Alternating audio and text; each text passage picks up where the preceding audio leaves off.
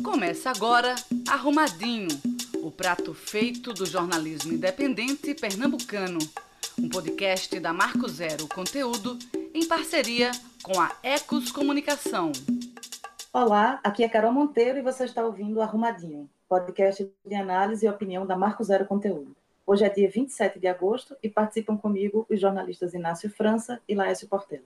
Nesta 18ª edição do podcast, a gente vai começar a conversa discutindo o início prematuro, irresponsável e cínico da campanha de Jair Bolsonaro à reeleição de 2022. Em plena pandemia, às vésperas de uma recessão econômica que pode ser uma das piores do mundo e com um país cheio de problemas sérios, o presidente do Brasil resolveu abrir mão de governar para viajar fazendo campanha inaugurando obras que não foram realizadas no seu governo. Achando pouco, depois de um breve período de silêncio forçado pela prisão do amigo Fabrício Queiroz, chefe do esquema de rachadinhas no gabinete do filho Flávio, o presidente recuperou a confiança, embalado pelo aumento momentâneo de sua popularidade, e voltou a falar grosso, chegando até a ameaçar bater em um repórter que o questionou sobre os cheques depositados por Queiroz na conta da esposa Michele Bolsonaro. Quanto tempo vai durar essa popularidade inflacionada pelo pagamento do auxílio emergencial? E até quando ele e a família vão escapar da justiça, não sabemos. Mas até lá, ele deve intensificar ainda mais sua agenda de candidato para tentar convencer os brasileiros e as brasileiras a lhe darem mais um mandato. Sobre isso, ouvimos o jornalista e doutor em ciência política, Juliano Domingos. A resposta é sim. O presidente da República demonstra estar em franca campanha eleitoral mas talvez o mais adequado fosse a gente dizer que ele sempre esteve em campanha eleitoral, mesmo depois da vitória das urnas em 2018. E a rigor, essa é uma característica de todo político. De uma maneira geral, os políticos, estejam eles ou não ocupando cargos eletivos, costumam inserir com um peso importante no seu cálculo de tomada de decisão o componente político-eleitoral, ou seja, as consequências dos desdobramentos da sua tomada de decisão do ponto de vista político-eleitoral, para verificar em alguma medida e tentar antever o estrago ou o benefício de determinadas decisões em termos eleitorais. No caso do presidente Jair Bolsonaro, isso parece ficar ainda mais evidente em função de dois pontos que eu destaco aqui.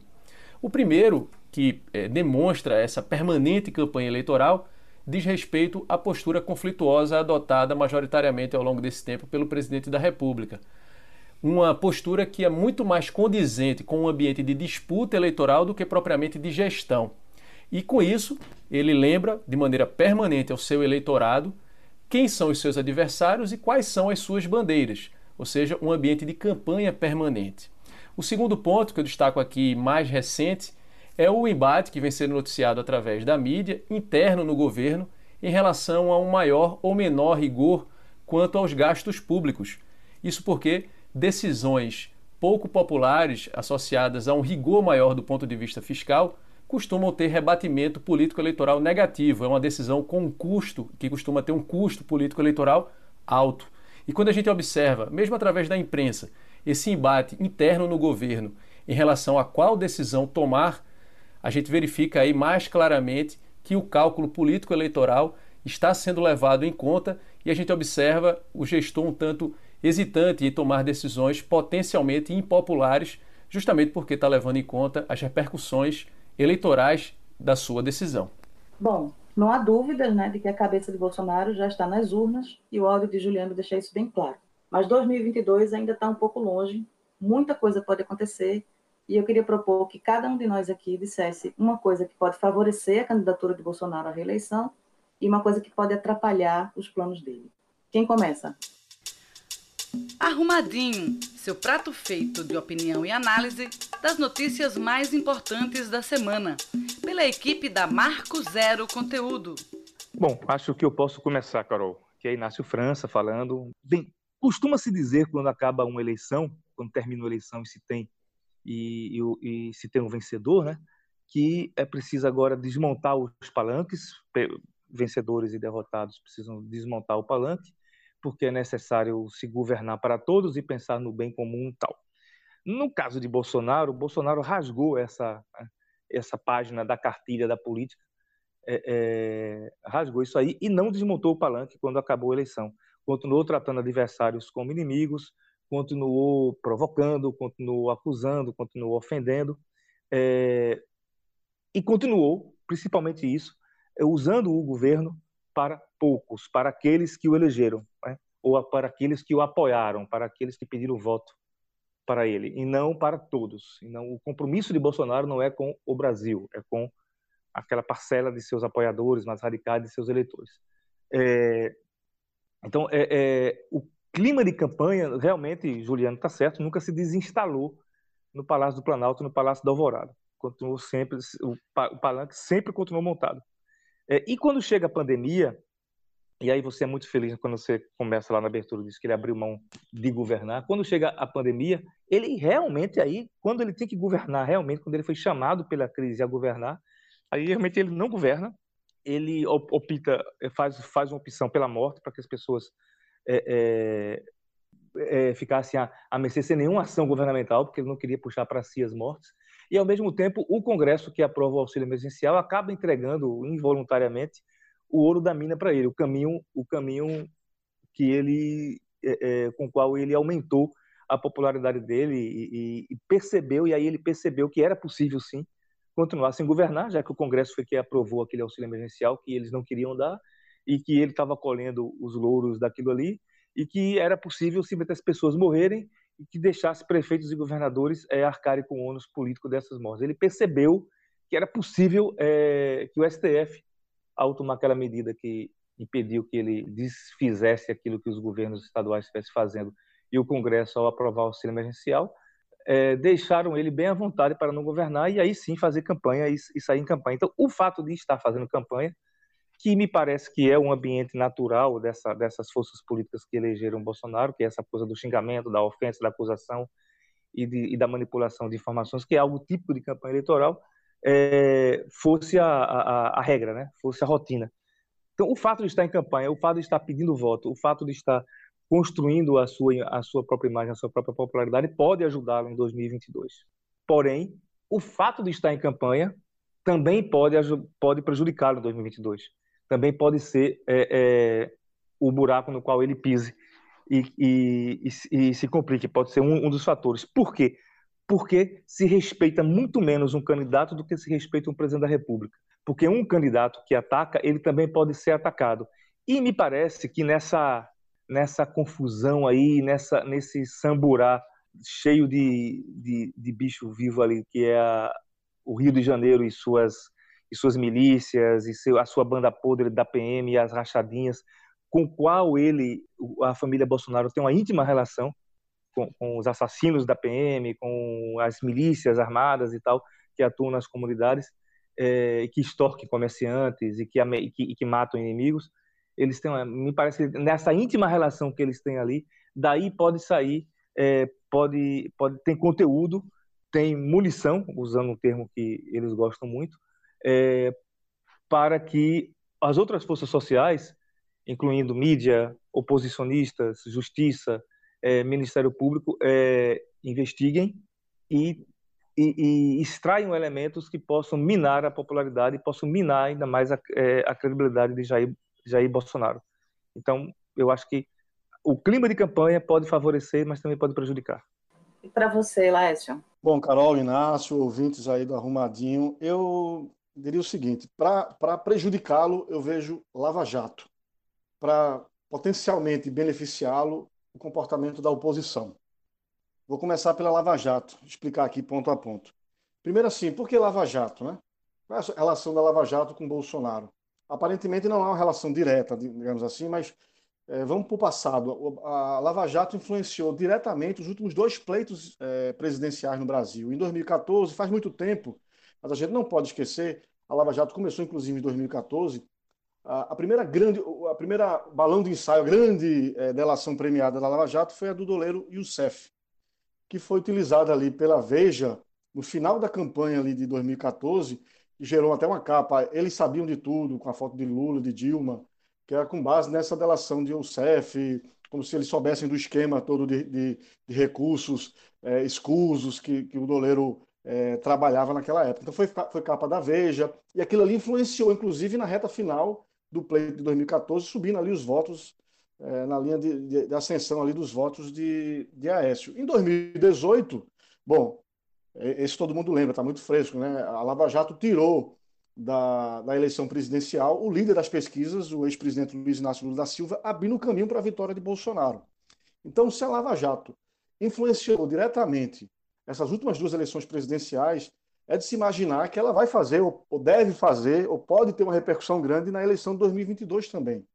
E aí eu queria dizer, é, alertar os nossos ouvintes de que tem um jogo que está sendo jogado nesse momento. Essas semanas agora são bem importantes para o enfraquecimento ou fortalecimento da Lava Jato. Mas por que a Lava Jato vai jogar um, um, um jogo importante em 2022? Porque, veja, aí eu, aí eu quero trazer aqui essa, essa ideia da candidatura do Sérgio Moro, ex-ministro de Bolsonaro. O Sérgio Moro, que é, é, extremamente ligado à Lava Jato, né, era um juiz da primeira instância da Lava Jato, e uma candidatura de Sérgio Moro, que eu colocaria, muita gente coloca no campo da centro-direita, eu coloco no campo da extrema-direita, uma, uma candidatura de Sérgio Moro para fazer frente a Bolsonaro, eu acredito que deve contar com o apoio da Lava Jato, que pode influenciar, direto ou indiretamente, esse pleito com base nessa candidatura de, de Sérgio Moro. A candidatura de Sérgio Moro, sim.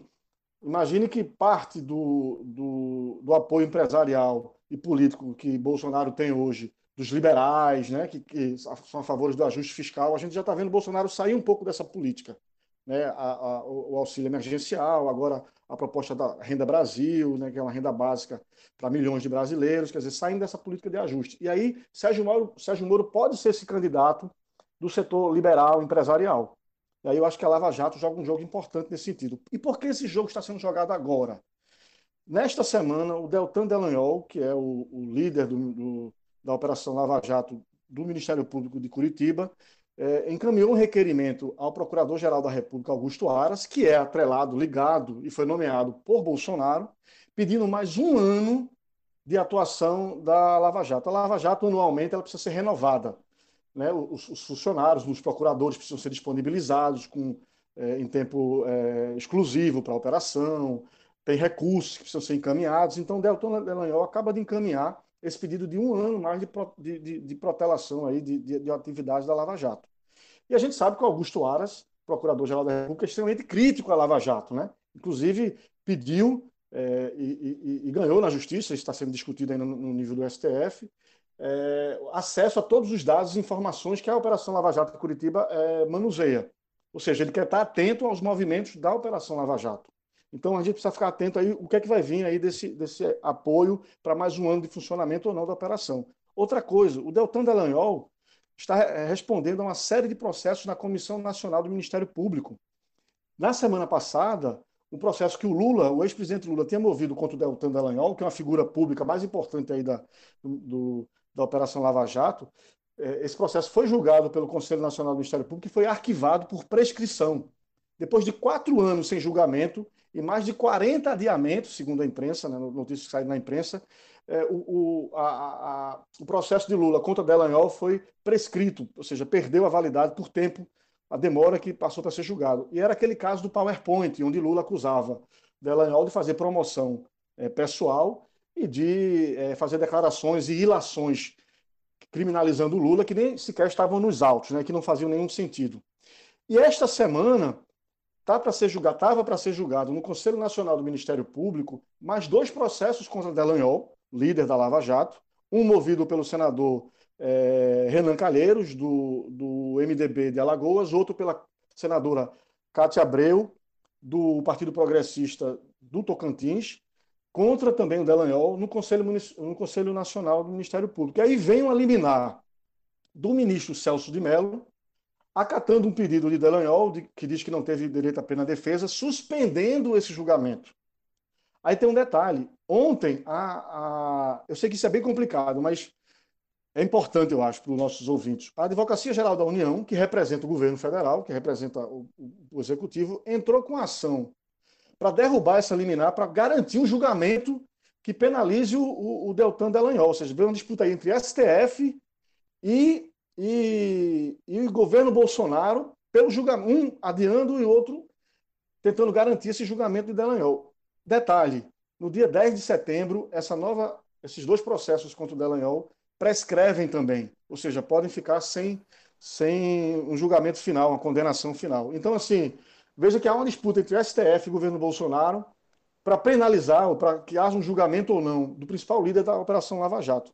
E aí, para finalizar essa, essa percepção aí da, da importância do STF nessa questão do fortalecimento da Lava Jato, é que o futuro presidente do tribunal, o ministro Luiz Fux, deu uma liminar também em favor de Delanhol, para que outros casos em que ele foi condenado por advertência é, no Conselho Nacional do Ministério Público, aconteceu no ano passado, não pesem sobre novas condenações. É como se é um, é um salvo assim, de ficha limpa para ele.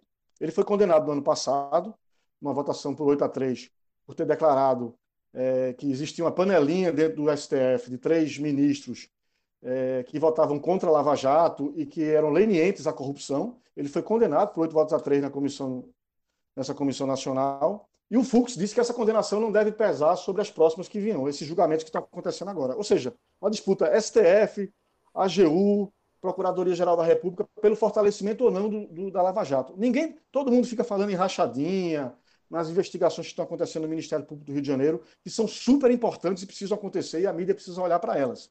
Mas acontece que, veja, a gente já vem com dois anos desse processo sem que isso tenha repercutido realmente, por exemplo, na popularidade de Bolsonaro. Decisivamente, claro, isso pode mudar.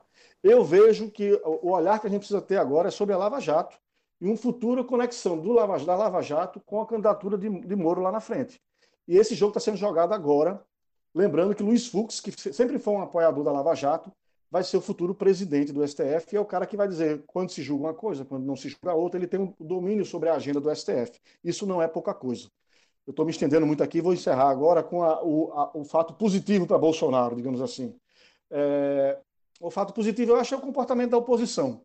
As eleições municipais desse ano já estão mostrando que assim os partidos de esquerda estão indo fragmentados para a disputa, PSB lançando muitos seus candidatos próprios, o PT também, o PCdoB, Aqui em Pernambuco é um exemplo, a candidatura de Marília, né, uma aliança que já, já durava alguns anos com o PSB. Eu acho que no cenário nacional está se, se, se, organizando também uma fragmentação das candidaturas do campo de esquerda. Talvez você tenha Flávio Dino, é, veja, faltam dois anos, é muito tempo ainda, mas provavelmente você vai ter Flávio Dino pelo PCdoB, Haddad pelo PT, Guilherme Boulos lá pelo PSOL, a... o PPS deve vir com o Ciro Gomes. Então, uma fragmentação que eu acho que vem em benefício de Bolsonaro o discurso da, da frente ampla, porque quando o Bolsonaro tensiona e falava em golpe, autogolpe tudo mais, você teve aquele discurso forte da frente ampla. Esse discurso já, é, é, é, esse movimento pela frente ampla já se, já se esvaiu, né?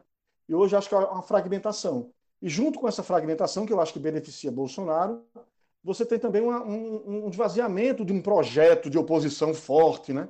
Ainda mais quando o Bolsonaro é, e, Inácio falou aí do auxílio emergencial e quanto ele repercutiu na popularidade de Bolsonaro. E agora tem a proposta do Renda Brasil, que deve dobrar, inclusive. Hoje, 14 milhões de pessoas são beneficiadas pelo Bolsa Família. O Renda Brasil deve, deve dobrar esse número para 25, 30 milhões de pessoas. Então, um, dos discursos que era muito forte da oposição, que é o da desigualdade social, combate à desigualdade social, né? é um, um carro-chefe desse discurso, vai ser encampado por Bolsonaro também. Então, acho que essa fragmentação e essa falta de um discurso forte que contagie a população, que faça um contraponto realmente importante a Bolsonaro, não desmerecendo o discurso é, da democracia, de, do autoritarismo de Bolsonaro, mas eu acho que esse discurso só pode não ser é, forte o suficiente para ganhar a eleição de 2022. Bem, eu, eu, eu lembrei agora, Violete, quando eu estava tava num jornal aqui de Pernambuco e estava participando da cobertura, não sei se vocês lembram daquele avião que caiu, um avião da Air France que caiu em, em Noronha, e nos primeiros dias assim da cobertura tinha todo mundo é, se perguntando né, por, por, as causas, querendo que alguém respondesse assim, imediatamente as causas do, do acidente do avião. E aí eu lembro de uma entrevista de um perito, e aí ele dizia assim que um acidente de avião ele nunca tem uma causa só a não ser que seja uma bomba, né, ou uma sabotagem. Mas, em geral, é um conjunto de eventos, um conjunto de pequenas coisas e de pequenos defeitos, e uma decisão errada, e uma falha, e um segundo a mais. Ou seja, sempre é um conjunto de variáveis que provavelmente nunca vai se repetir. Né? Então, nunca uma causa vai ser igual a outra, porque uma pequena variável vai alterar o resultado entre derrubar o avião ou, ou não e tal. E aí eu sempre fiquei com isso, lembrei sempre não sei porquê, desde 2018, né, quando a gente ficou atordoado tentando entender o resultado da eleição de 2018, é, essa coisa sempre me vem à cabeça. Assim. Então, a gente não vai conseguir explicar a eleição de Bolsonaro em 2018 com apenas né, algumas coisas, assim, alguns eventos, algumas variáveis, como também a gente não consegue explicar eventualmente, se ele for reeleito, né, exatamente o que é que vai. Mas como a gente está discutindo, e a proposta do programa hoje era essa, é discutir exatamente quais são essas variáveis né, e o que é que pode favorecer é, para que esse avião caia de novo né, em cima do Brasil, porque obviamente que essa eleição do Bolsonaro, para mim, é uma grande tragédia, um grande acidente gigantesco de avião, e para que a gente não, não passe por isso de novo. Mas eu queria complementar essa, essa ideia né, da gente trazer uma coisa que pode prejudicar, ou seja, que pode fazer realmente o, o, o avião cair de novo ou não. Então, vou arriscar é, que o que pode favorecer realmente essa eventual reeleição do Bolsonaro é justamente, vocês já passaram um pouco por esse assunto, que é justamente o impacto positivo do auxílio emergencial de 600 ou até 1.200 reais na imagem dele, né? O que é muito injusto, porque todo mundo sabe que ele era contra esse pagamento, ele defendia inicialmente que o valor fosse 200 reais, e o Congresso Nacional exigiu né, o, o aumento do valor e não conseguiu capitalizar isso. Né? E aí Bolsonaro até com a sua conhecida lentidão de raciocínio, demorou, mas terminou percebendo que esse pagamento estava fazendo muito bem para a imagem dele, e desde então passou a assumir a paternidade do, do filho alheio. Até agora, a Caixa Econômica já pagou 173 bilhões de reais, e são 67 milhões de brasileiros e brasileiras beneficiados pelo auxílio. Muitas dessas pessoas que sequer eram cadastradas em, em qualquer programa social. Então, esse auxílio ele deve ser prorrogado, todo mundo sabe também, até o final do ano, um valor mais baixo, que inclusive deve ser definido até amanhã, algo entre 200 e 300 reais, mas certamente projetou a imagem de Bolsonaro, né, melhorou a imagem dele, exatamente entre as camadas mais vulneráveis da população, especialmente no Norte e aqui no Nordeste, né, onde ele não tinha muita popularidade. Esse benefício realmente melhorou a vida de muita gente, botou comida na mesa né, de quem e quem mais precisava, a gente até fez matéria né, sobre isso no, no site da Marco Zero, mostrando é, os benefícios e como as pessoas estão conseguindo comer e pagar dívida e, e até abrir pequenos negócios, etc. Com esse recurso que não foi garantido por ele, mas que realmente pode se criar uma narrativa distorcida e que vai certamente favorecer a eleição dele. Depois do auxílio, você também já falou isso veio Renda Brasil, é a versão né, bolsonarista do Bolsa Família e certamente para tentar manter essa popularidade entre os mais pobres.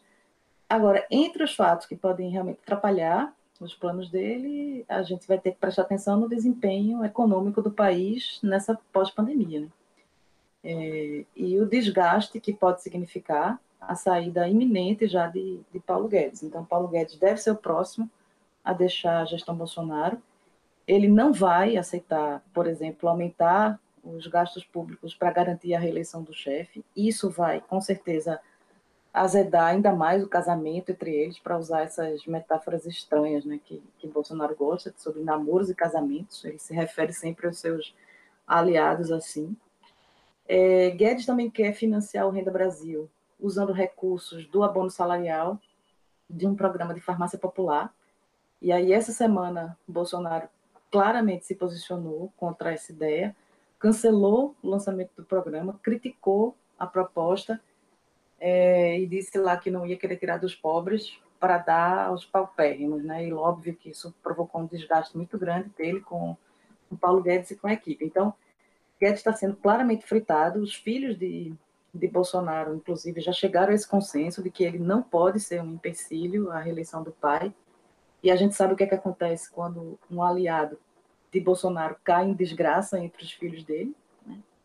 Todo mundo sabe também que Guedes representa o mercado financeiro e uma parte muito grande desse empresariado que, a pedido dele, assumiu apoiar Bolsonaro, mesmo sabendo assim, exatamente quem ele era, mas deu esse apoio em troca da aprovação de pautas que favorecessem esses interesses, né, como as reformas da Previdência, reforma tributária e tal. E uma eventual saída de Guedes leva parte desse empresariado embora.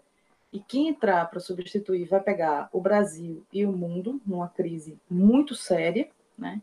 E o bem-estar da economia realmente é fundamental no momento de eleição para reeleger ou para derrotar presidente né, que tenta permanecer no cargo. Vai depender muito de como a economia né, vai chegar em 2022.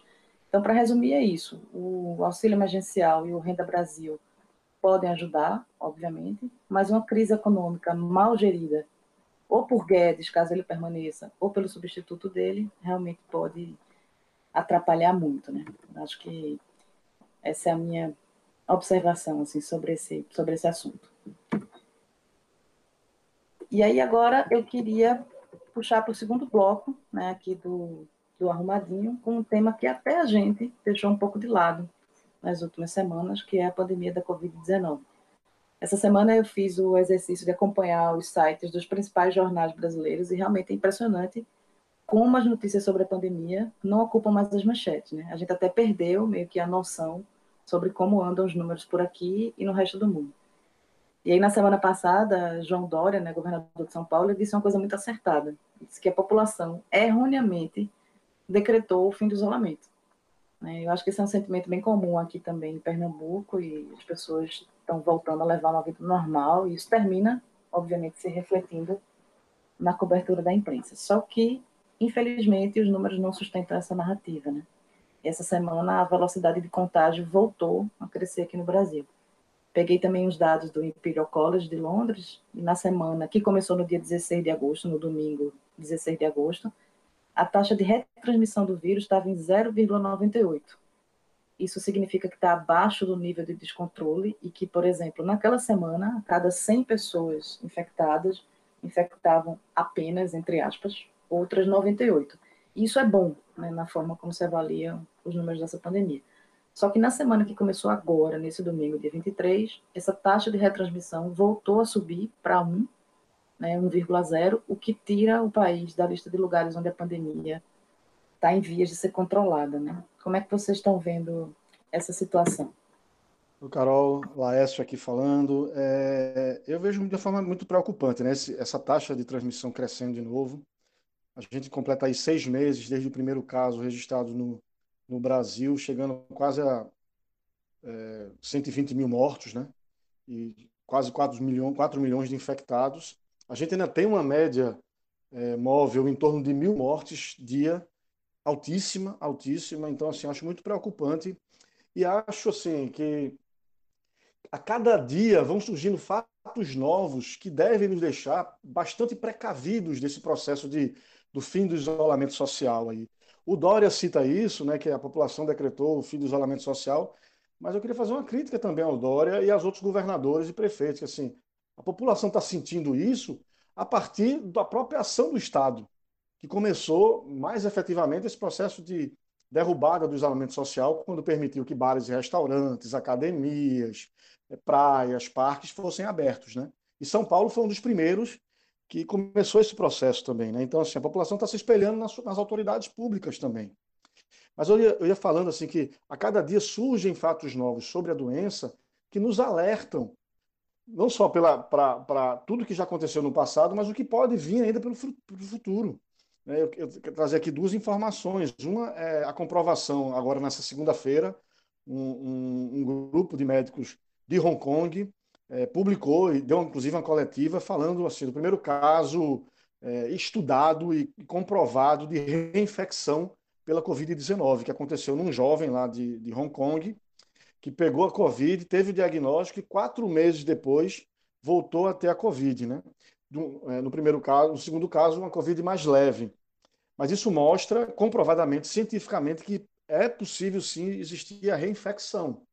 E isso coloca em xeque, assim, isso primeiro, assim, os médicos falando que a tendência de, se, de a gente estar tá no estado de endemia, né? Um estado endêmico, onde você vai ter ali, em algumas áreas, em algumas situações, o vírus é, é, é, na, na, natureza ali é, permanentemente, digamos assim, né? Então, é uma situação é, que a gente não, não, não conhecia antes é, para o caso da Covid-19 específico. Então, são novidades que vão surgindo que podem impactar, por exemplo, na vacina. Né? E você não, como você tem casos de reinfecção, você, na verdade, não tem uma imunização completa, você tem que estar. A, a vacina vai ter que acontecer daqui a, de, de, ano em ano, ou de, a cada dois anos. Então, são, são coisas que ainda estão em estudo e, e novidades que vão surgindo. Né? A outra que eu queria citar aqui é a síndrome inflamatória multissistêmica, que tem atingido crianças. Né? No ano passado, crianças que, desculpa, crianças que, que pegaram Covid-19 e que depois apresentam essa síndrome inflamatória. Né? E na semana passada, o Brasil tinha registrado já 117 casos de crianças, especialmente crianças entre 5 e 12 anos de idade. E a gente teve uma morte agora recente aqui em Pernambuco, em Recife, de uma criança de 11 anos. Você teve nove casos registrados de uma criança de 11 anos que, infelizmente, é, faleceu. Outro caso que eu queria lembrar é que agora, sexta-feira, matérias nos jornais aqui locais reportaram ah, o estrangulamento da, da, da emergência pediátrica do Hospital Barão de Lucena, que é uma referência no tratamento de crianças né, em situação grave, de urgência aqui, aqui no, na região metropolitana de Pernambuco, que eram crianças que estavam sendo atendidas pela síndrome respiratória aguda, a SRAC, né, sem ainda o diagnóstico da Covid-19, mas a gente sabe estatisticamente que com boa chance de que boa parte delas tem Covid-19. Isso está acontecendo por quê? Porque os adultos estão saindo, derrubando o isolamento social e levando as crianças para os parques, para as praias, né? E as crianças estão sendo acometidas mais tanto da Covid-19 como também, posteriormente, dessa síndrome inflamatória multissistêmica. São dados bem graves. E a gente está falando tudo isso, são novidades que vão surgindo, que estão sendo ainda é, investigadas pelos cientistas, pelos médicos, e que nos deixam muito inseguros sobre o processo de isolamento, então, é, do, da quebra do isolamento. Né? E nós estamos falando, volto a repetir, de um, de um, de um, de um país onde a, a, a média de morte diária ainda está em torno de mil.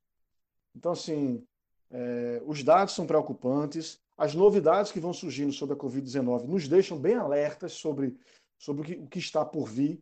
E parece assim, a pandemia não acabou, isso precisa ser dito à população, a pandemia não acabou e é preciso a gente tomar todos os cuidados ainda.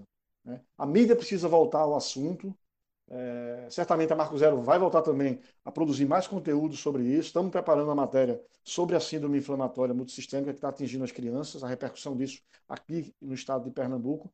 E eu também faço um apelo às autoridades públicas, porque a população se espelha muito no que seus, no que seus, seus suas autoridades, né, especialmente as de saúde e aquelas que têm o voto, né, os governadores e prefeitos estão falando. É preciso voltar o discurso mais forte é, alertando a população de que a pandemia permanece e é preciso tomar todos os cuidados necessários. A gente está discutindo volta às aulas. O secretário de, Educação disse recentemente que provavelmente deve voltar em outubro. Quer dizer, quando a gente tem inflamatória acontecendo, da emergência pediátrica do Barão do Lucena, nós vamos discutir a volta dos estudantes às salas de aula. Será que é isso mesmo? E veja, quando o poder público diz uma coisa dessa, sinaliza uma possível volta para as voltas, retorno às, às aulas, que sinalização isso dá para os pais em relação a seus filhos?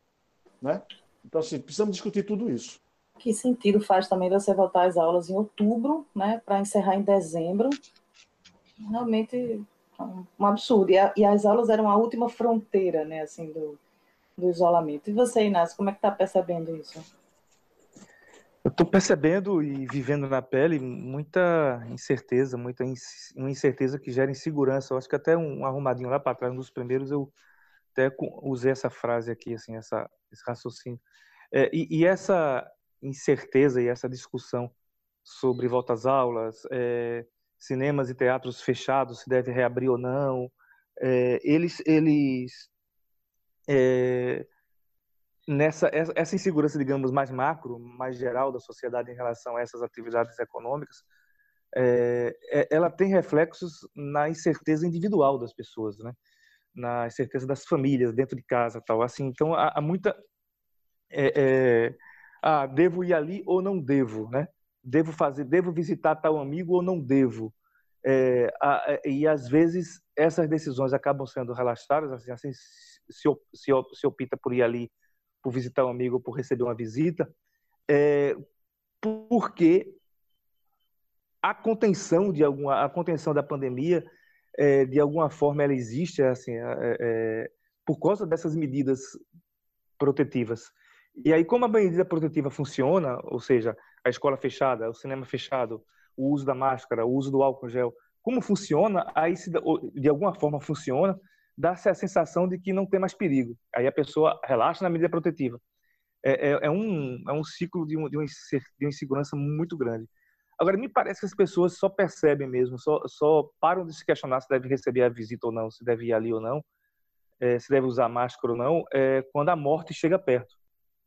Quando a morte, a morte encosta. Eu, eu, eu vivi isso a semana passada. Assim, morreu um, um, amigo muito querido, o jornalista Beto Rezende. É, e a, quando a notícia da, que se internou no sábado, morreu na terça-feira. Quando a notícia dele, quando a notícia da morte dele chega, chegou, o medo se instalou novamente em mim. O medo mesmo, assim, de, de não fazer as coisas, de ficar em casa. E isso aconteceu com muitos dos, com muitas pessoas que tiveram entes queridos vítimas da Covid. É, e, e, e, a incerteza ela aumenta porque os sintomas são diferentes é, muda de pessoa para pessoa. Então, por exemplo, esse, esse amigo que morreu, o Beto Rezende, ele não teve febre. Era um caso gravíssimo e não teve febre. Tanto que o primeiro médico que atendeu ele numa emergência descartou Covid por não ter febre. Descartou que era Covid por não ter febre. É, é, então, assim, é, é, essa, essa diferença de sintomas de uma pessoa para outra faz com que a gente não saiba se já foi infectado e teve, ficou assintomático. A falta de testes, né? Hoje está um pouco mais está é, tá um pouco mais fácil fazer testes, mas a, a, a, impossibilidade de se fazer testes há alguns meses atrás deixou todo mundo numa incerteza muito grande. Tive ou não tive é, é, a doença?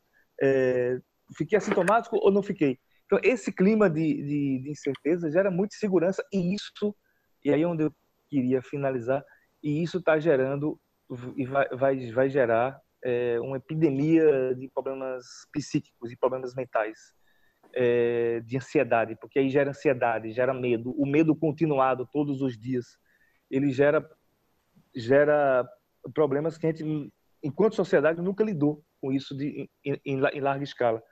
É, nós vamos, nós, assim, quando tiver a vacina, quando as famílias forem vacinadas, quando se voltar a uma vida minimamente normal a partir do momento que se toma vacina, vai se, as famílias vão conviver com é, é graves problemas, ansiedade para dizer o mínimo, vários transtornos mentais, transtornos psíquicos é, é, que já deve, que estão sendo gerados nesse não só por causa da quarentena, mas por causa da incerteza, da insegurança que é transmitida pelo governo mesmo, o governo federal.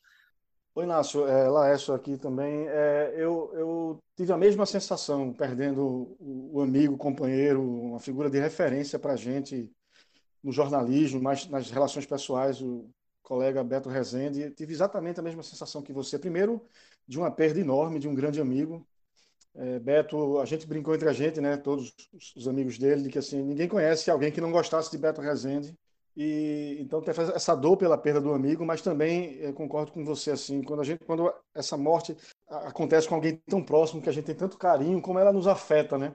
como ela nos afeta e, e, e nos, nos traz de volta o temor pela morte de outras pessoas queridas, pela família também. Isso também aconteceu profundamente comigo na semana passada.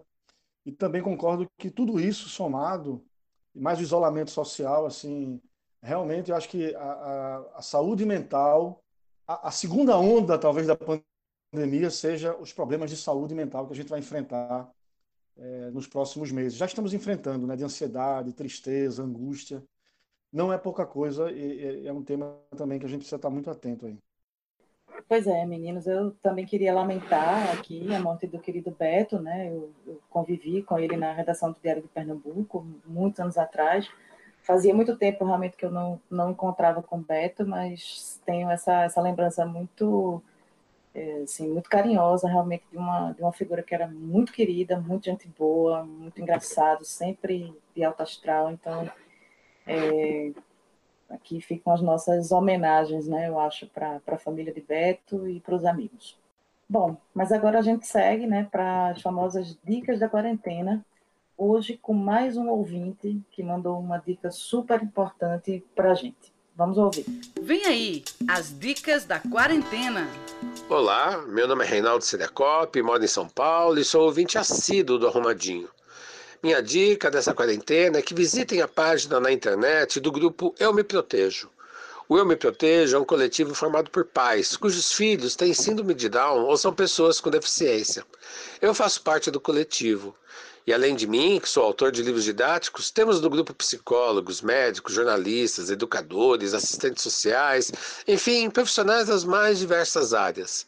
Juntos, desenvolvemos uma cartilha ilustrada, com uma linguagem bem simples, com o objetivo de ensinar crianças e adolescentes a se protegerem do abuso sexual.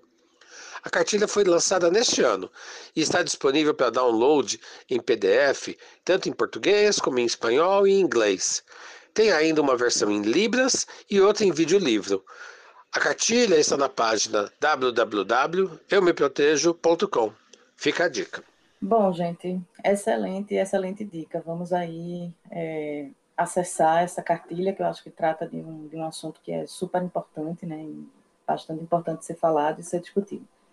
Mas quem traz agora uma outra dica para a gente? Bom, eu posso começar as dando uma dica bem curiosa, bem, bem, interessante, uma descoberta recente, é, chamada A Voz da Razão. É, não é a voz da, da, fala, mas é a voz, são vovós. A Voz da Razão são três senhoras, Helena, Sônia e Gilda, que tem um canal no YouTube com este nome, A Voz da Razão. E essas três senhoras, a mais nova tem 77 anos, não lembro agora a idade da mais velha, elas comentam, né, à luz da experiência de vida delas, dos mais variados temas. Elas têm cento e poucos vídeos já gravados, onde falam de espiritualidade, de religião, de relações abusivas, é, de redes sociais, de relação com os, com os netos, assim, e tudo com muito humor, mas com muito bom humor, com muita lucidez também, assim, são, são, são figuras muito interessantes. Eu acho que é algo muito interessante de se ver, de se, de se e, e muito diferente, assim, a, a voz do idoso em geral, ela é uma voz, uma das vozes invisibilizadas na sociedade. Né? Muito pouco se fala isso, mas é, é, é como se não a pessoa depois de determinada idade não tivesse mais nada a acrescentar, ficasse escanteada de uma vez por todas. E Helena, Sônia e Gilda mostram exatamente o contrário. É possível rir, é possível aprender, é possível se divertir muito com, com e é possível se identificar com muito com as falas das três. Essa é a minha dica. Elas são maravilhosas, adoro a voz da razão. E você, Lécio? Não, a minha dica é uma coleção que foi lançada pela editora Todavia. Aliás, uma editora muito bacana, muito interessante, recente, jovem, né? É legal a gente ver também o, o fortalecimento, o surgimento de novas editoras no Brasil. A Todavia publica material muito, muito bacana. Quem quiser acessar o site chama todavialivros.com.br. E eles lançaram, é, acho que já em abril, maio, um, uma coleção que chama Ensaios sobre a Pandemia, onde aí você tem, especialmente de não ficção, né? sociólogos, cientistas políticos, médicos, jornalistas, é, escrevendo a quente, ou seja, enquanto as coisas estão acontecendo, é, sobre o cenário político, econômico, social do Brasil e, e, e, médico também, no Brasil, do ponto de vista de saúde pública, é, durante a pandemia. Já são, acho que nove, quase dez, dez acho, é, é, livros lançados. Eles são, são e-books curtos de 50 páginas. É, estão à venda entre custam entre R$ 9,90 e R$ 14,90, então é um preço em conta aí que dá para e, e, você pode acessar na página deles, esse todavialivros.com.br. Já teve, por exemplo, o Vinícius Torres Freire, que é colunista da Folha de São Paulo, lançou um livro chamado Três Pragas do Vírus: Política Institucional, Dívida e Desemprego na Pandemia.